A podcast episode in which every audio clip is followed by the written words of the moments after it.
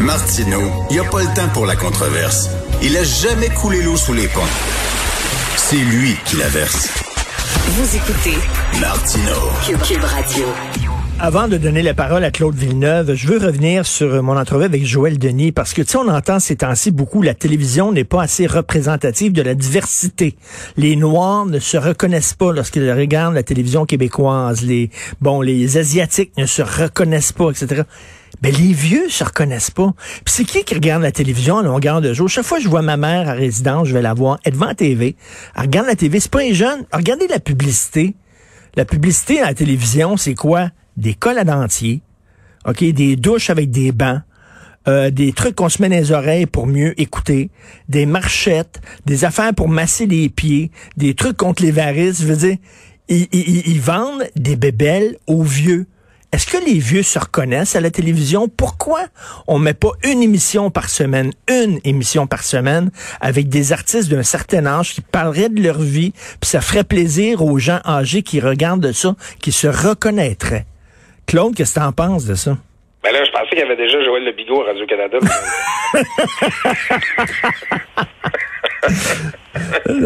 non, mais effectivement, quand on était jeune, il y avait des émissions comme euh, Il y a plein de soleil. Ben oui! Euh, Gilbert, puis Charlie Theroux, tu sais, puis c'était des, des, des, des, figures, là, euh, que, tu sais, des, des, belles années, là, du Canal 10, là, puis qu'il y avait, tu sais, des gens, les, on oublie souvent, mais ces, ces personnalités médiatiques-là, là, qui étaient dans les, comme Tex Lecor, tout ça, qui étaient dans nos écrans, quand il y avait deux, trois, puis quatre postes, là, ben, c'était du monde qui était important dans la vie des Ben oui. Puis euh, aujourd'hui, les retrouver, puis avoir encore des rendez-vous avec eux, ben tu sais, je pense.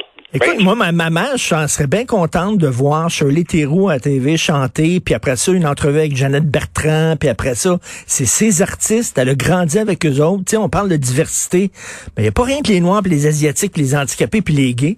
Il y a les vieux aussi qui se reconnaissent pas à la télévision, parce que c'est très jeune, la télé.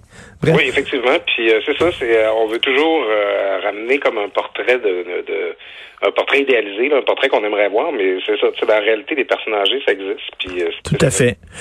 Claude, Claude, il faut que tu, il faut que tu me calmes un peu un matin.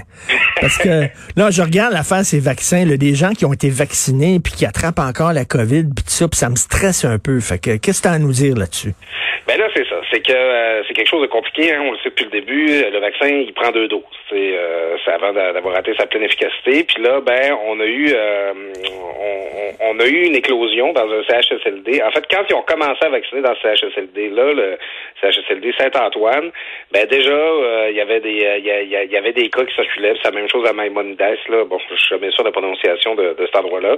C'est que bon, la, la maladie circule. Puis c'est sûr que si tu commences à vacciner un endroit, la maladie circule déjà. Puis tu tiens compte du fait que ça prend deux doses pour avoir la pleine immunité, puis que ça prend un délai avant que les doses euh, entrent en vigueur, euh, fassent pleinement effet, ben c'est sûr que tu peux avoir des cas là, après avoir vacciné. Puis là, ben, ça c'est de la science, ça c'est normal, ça on le sait. Mais là, c'est sûr que ça nourrit le sentiment que le vaccin il fonctionne pas puis euh, que ça donne rien finalement. Alors que euh, Hmm. c'est qu'on n'a pas été, on n'a pas pleinement atteint les conditions optimales pour pouvoir euh, vacciner, puis que le, le- la- que ça a fait son effet complètement. Mais là, les gens, mettons, qui ont été vaccinés une fois puis qui l'ont pogné, là, ça veut dire que là, on, on oublie la, la première vaccination. Il va falloir qu'ils se refassent vacciner une deuxième fois puis une troisième fois après. Ben moi, ma, ma- ma compréhension, c'est que euh, c'est que si tu as été vacciné puis que tu as eu la COVID, ben tu vas. En fait, le, le vaccin il t'empêche pas d'avoir la COVID. Il va faire en sorte que tu vas mieux t'en tirer, tu développeras pas de complications. Fait que là, bon, là, je suis pas scientifique, mais je pense que tu vas avoir une forme d'immunité après l'avoir eu, là, comme quelqu'un euh, qui a eu la varicelle ou quoi que ce soit, puis en plus que tu as eu le vaccin. Moi, je pense que quelqu'un qui, a- qui a non seulement été vacciné, mais qui a eu la COVID, il est, à la limite, il, est- il est bulletproof, là, il est quasiment euh, en, en situation. Mais ça fait en sorte que euh, ça, ça crée plein d'incertitudes, puis euh, de, de- ça, nuit au message de la vaccination parce que ça me donne l'impression que ça marche pas. Mais ça prend, tu sais, ils disent, ça, les deux premières semaines, quand tu te fais vacciner, c'est comme si tu n'avais pas été vacciné. faut que tu fasses attention, ça prend du temps avant que le vaccin kick in, comme on dit. Là. Oui, puis tu sais, il va, va provoquer une certaine réaction immunitaire. C'est ça les effets secondaires d'un vaccin dont on parle. Puis j'en crée un peu. Là, les gens ils ont peur de développer la maladie parce qu'ils ont été vaccinés, alors que euh, c'est pas là le, le, le mécanisme là, qui est en- qui est utilisé ici. Là, on n'utilise pas des, des, des échantillons du virus ou euh, un échantillon du virus mort pour euh, euh, pour te vacciner. C'est une copie de l'ADN du virus. En tout cas, c'est quelque chose d'assez compliqué.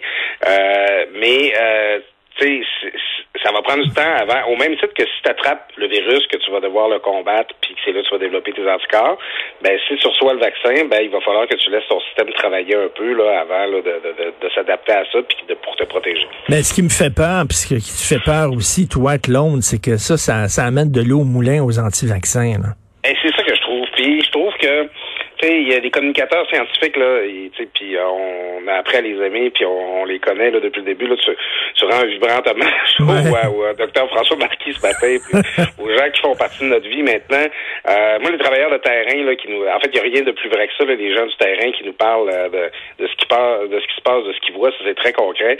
Mais des fois, je trouve que les scientifiques de laboratoire, euh, c'est un peu abstrait leur affaire. Là. Mm. ils théorisent à voix haute là, ça. Ah ouais, ben, ah une dose, ça donne au moins 90% d'immunité. Puis un autre, ah ouais, mais peut-être qu'avec les personnes âgées, euh, c'est pas aussi bon que ça. Puis là, ça fait deux semaines que les autorités ergotent là, à savoir, ouais, on donne ça à deuxième dose tout de suite, on attend. Le fabricant dit que faut pas attendre, mais nous autres, on veut immuniser le plus de personnes possible.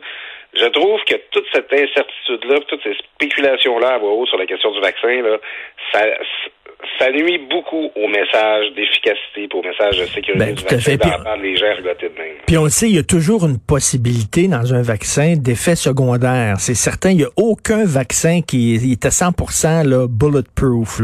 C'est certain qu'il y a une possibilité. Puis check bien ça, la première fois, quelque part à Hong Kong ou en Italie ou je sais pas, en Égypte, il y a quelqu'un qui va mourir euh, suite au vaccin. Eh boy, que là, ils vont tous s'énerver, les anti-vaccins. Ouais, puis tu sais, c'est sûr que les médias, euh, qu'on le veuille ou pas, on apporte de l'eau au moulin. Là, tu sais, euh, il y a euh, ce matin, je, débat avec des gens qui me disent, ouais, mais là, vous parlez des gens qui ont eu la COVID.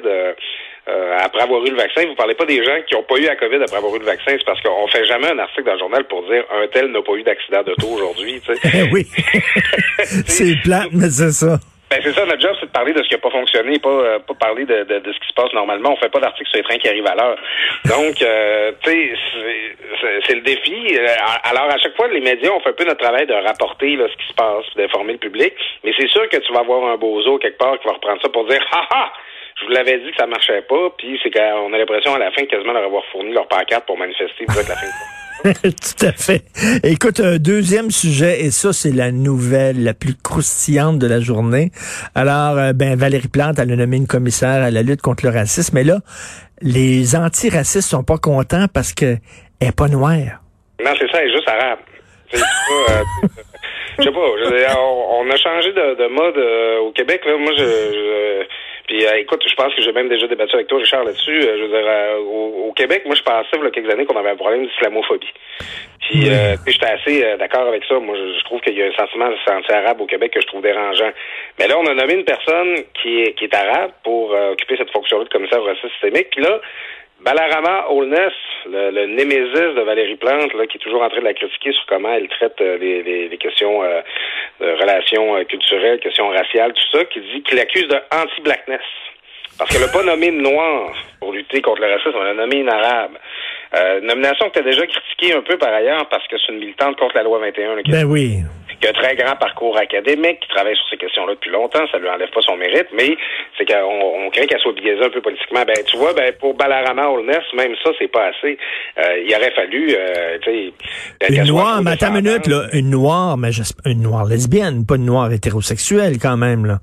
Ouais, non, mais c'est ça, tu sais, c'est que c'est avec le discours des intersectionnalités, c'est rendu qu'il faut compter le nombre de tes euh, euh, de tes motifs de discrimination que tu peux subir dans la vie. Là, ben oui. Et puis, tu sais, alors que bon, cette personne-là, c'est une universitaire, euh, justement, manifestement quelqu'un qui a des positions politiques arrêtées, qui a l'air d'avoir tout le bagage. Mais ce qui est encore plus terrible, c'est qu'elle-même, la, la la, personne qui a été nommée, là, je veux bien dire son nom pour être bien représentatif, là, euh, je vais le retrouver. Bokra Bokra Manaï, qui a été nommée, euh, ben, elle-même, elle, a admis que, ah, c'est vrai, elle n'est pas noire. Peut-être que c'est le noir que ça aurait pris pour euh, faire ce job-là. Puis c'est comme, ben voyons, à un moment donné, tu, peux avoir un propos, une contribution à apporter sur ces questions-là. Euh, indépendamment de, ton bagage génétique. Là. Mais non, c'est ridicule. C'est les antiracistes qui voient la race partout.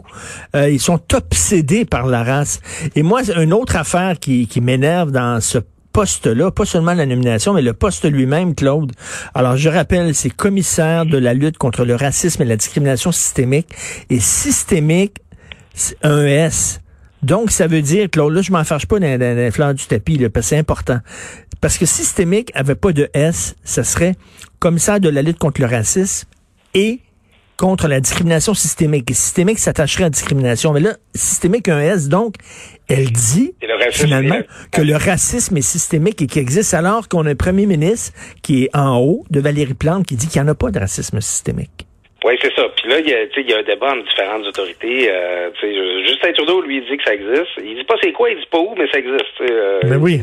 Après ça, François Legault, lui, il dit que ça n'existe pas. Il dit qu'il n'a pas vu ce système là qui fait la promotion du racisme. Je sais pas pourquoi il croit pas ça.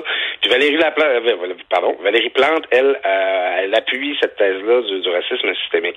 Parce que ça, ça montre bien une chose, Richard, c'est que tu sais, quand tu fais un geste en direction du mouvement WOW, quand tu, euh, tu fais, euh, tu dis bon, ben regardez, on va le reconnaître le racisme systémique, pour on va agir en, en ce sens-là, ce sera pas assez. C'est jamais assez. Tu, tu, tu, tu, seras pas encore dans la bonne gang, parce que tant que tu n'auras pas euh, adhéré, là, il n'y a pas de compromis, il n'y a pas de compromission euh, qui, qui, qui, peut se faire à ce niveau-là. Il faut que tu adoptes le, le bag au complet. Puis là, ben, Valérie Plante, elle, a pensé marquer des points, elle pensait faire plaisir. Euh, surtout, tu sais, Valérie Plante qui se fait accuser d'être raciste, c'est comme la dernière personne qu'on aurait pensé parce qu'elle est très, sur ces questions-là, elle est très ouverte, elle est très ben, oui. Ben non, elle n'a pas nommé une personne noire pour prendre soin de ce dossier-là, elle a nommé une personne arabe, elle fait pas assez. Mais Claude, tu as tellement raison. Et c'est pour ça que François Legault veut pas embarquer là-dedans, parce qu'il sait fort bien que si tu mets ta main dans le tordeur, tout ton bras au complet vont y passer parce qu'après ça, ils vont dire, OK, racisme systémique, donc, deuxième partie maintenant, la loi 21 fait telle partie du racisme systémique. Puis là, t'en as pas fini, là. Ben là, puis il y a la loi 101, après ça, rendu là, tu sais, t'en as des, militants contre le racisme systémique qui disent que la loi 101 est une loi raciste, tu sais. C'est qu'à à un moment donné, c'est que tu finis par analyser le moindre de tes gestes, le moindre de tes politiques sur cet angle-là. Alors que, je sais pas, moi je trouve qu'il y a des motifs d'injustice, des motifs, euh, des, choses qu'il faut changer dans le Québec d'aujourd'hui. Euh, il y en a beaucoup, puis c'est, c'est, pas vrai que la question raciale nous définit de, de manière horizontale puis transversale, comme euh, hmm. on cherche à nous faire croire présentement. Mais elle, elle, est censée être un arbitre, hein, elle est commissaire, elle est censée être neutre, mais je m'excuse, mais c'est comme si l'arbitre d'un, d'un match canadien-Boston avait le chandail des Parce que voici ce qu'elle a dit. Le Québec est devenu une référence pour les suprémacistes extrémistes du monde entier. Elle a dit ça. Là. Pour elle, le Québec est un, à cause de la loi 21, est un repère de suprémacistes blancs. Alors, après ça, comment peut-elle être neutre dans son poste? Ben, écoute, ça, là, c'est encore là, quand on parle de mettre son bras dans le tordeur, à chaque fois que tu vas créer un poste de commissaire ou une instance là, sur les questions de discrimination ou euh, de droits de la personne, tu vas toujours te retrouver avec un militant à ce poste-là. Tu sais, mais prends juste la commission des droits de la personne. Jamais mm. maître Rousseau, maître Guillaume, euh, François Côté, qui, euh, qui défend la loi 21, va être nommé président de la commission des droits de la personne.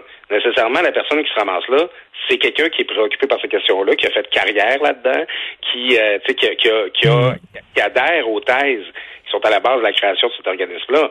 Donc, euh, sais, en partant, en créant un poste au, euh, pour, à la lutte là, au racisme, aux discriminations systémiques, tu vas avoir quelqu'un qui est militant sur cette question-là, puis qui a des idées bien arrêtées là-dessus, puis qui est pas là à essayer de justement d'arbitrer, de juger. Non, non, qui, qui travaille à, faire avancer cette thèse-là, parce que c'est c'est ça qui justifie mm. son emploi, c'est la raison pour laquelle il a voulu aller l'occuper. Donc, euh, tu sais, c'est que tu crées un peu des institutions pour euh, te critiquer, pour te miner, pour dire euh, que, que ce que tu fais, c'est pas correct. sais. Tout à Alors moi, je, tu sais, qu'elle ait ce discours-là, je suis pas surpris. Dès le moment où tu as créé un poste comme celui-là, c'est ça que tu te magasinais. Là, Et je, moi, j'ai bien peur qu'elle voit du racisme euh, partout, parce qu'elle a l'air était une militante assez craquée. Merci, Claude. Bonne journée. On se reparle demain. C'est bon, bientôt. Salut.